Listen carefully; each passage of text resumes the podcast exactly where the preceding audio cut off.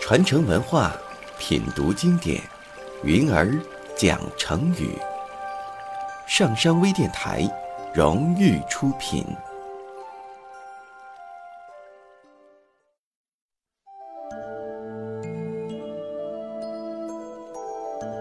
在春秋时代的秦国，有个叫孙阳的人，相传是我国古代最著名的相马专家。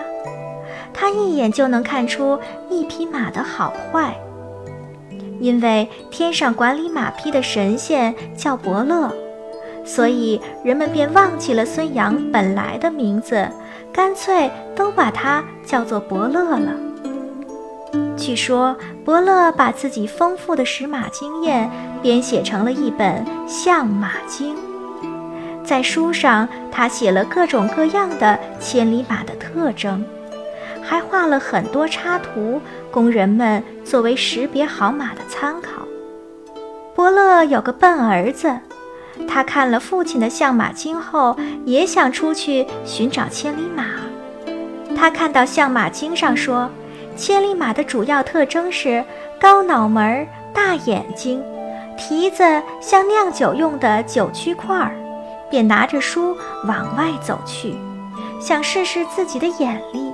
走了不远，他看到一只大癞蛤蟆，急忙捉回去，告诉他父亲说：“快看，我找到了匹好马，和你那本相马经上说的差不多，只是蹄子不像九曲块。”伯乐看了看儿子手里的大癞蛤蟆，又好气又好笑，幽默地说：“这马爱跳，没办法骑呀。”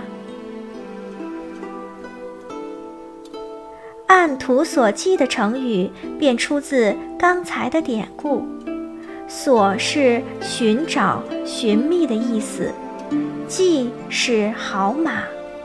按图索骥这个成语的原意是按照图上画的样子去寻找好马，比喻生搬硬套，办事机械死板。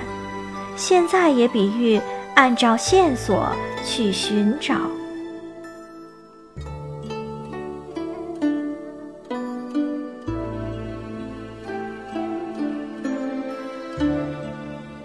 下载喜马拉雅手机应用或登录微信搜索“上山之声”或 SS Radio，关注上山微电台，听友 QQ 群二五八二八二六，让我们一路同行。